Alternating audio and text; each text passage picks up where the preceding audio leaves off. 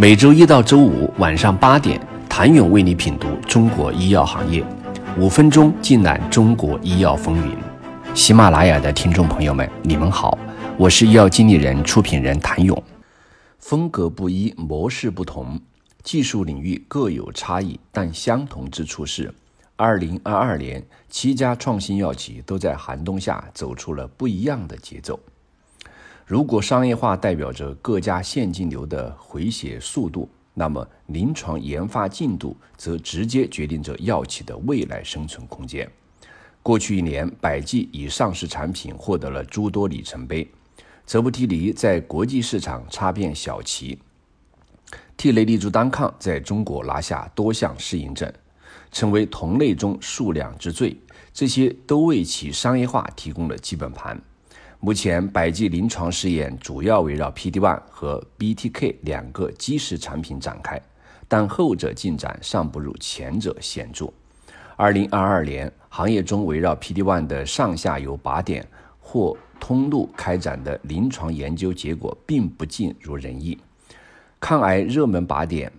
TIGIT 作为被寄予众望的三大靶点之一，各家药企研发进程先后遇阻。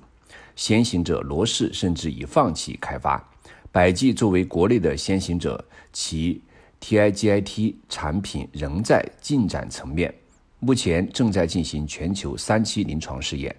另一个被寄予潜力的产品 BCL2 抑制剂，百济将其视为泽布替尼的有效补充。与外界合作方面，百济和从辉瑞。拆分的一家公司在进行全球临床合作外，还共同成立了一家独立的公司，用以开发下一代的 RAF 抑制剂。同时，百济终止了与安进的合作，原因是该项目对百济不再具有商业可行性。具体到创新药的靶点和适应症上，各家都有自己的底牌。继2021年8月首款产品 PD-1 单抗派恩普利单抗。获批上市后，康方生物2022年收获颇丰，其全球首款 PD-1 CTLA-4 双抗获批，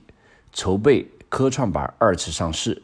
一笔创纪录的50亿美元授权许可交易，几大里程碑事件使其一举成为明星公司。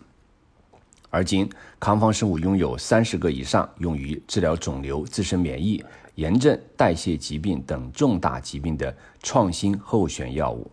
二零二三年首月，派恩普利单抗新适应症获批，用于联合化疗一线治疗局部晚期或转移性鳞状非小细胞肺癌。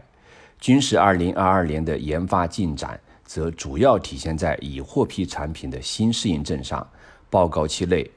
特瑞普利单抗新增两项适应症获得国家药监局批准，阿达姆单抗的八项适应症获得国家药监局批准，九款在研产品获得国家药监局临床试验批准，三款在研产品获得美国 FDA 临床试验批准。国产 ADC 一哥的光环之下，荣昌生物目前拥有依托于融合蛋白 ADC 和双抗的三大研发平台，以及针对二十余种适应症的七款在研产品。维地西妥单抗是目前唯一一个在国内获批的国产 ADC 药物，也是荣昌生物的预备役重磅炸弹。二零二三年一月，荣昌生物公告称。维迪西妥单抗的两项已获批适应症均成功纳入国家医保目录，上市半年即贡献了八千四百万元的业绩。二零二二年，创新药企的故事逻辑变了，事故次数也多了。想了解更多创新药企成绩单，请你明天接着收听。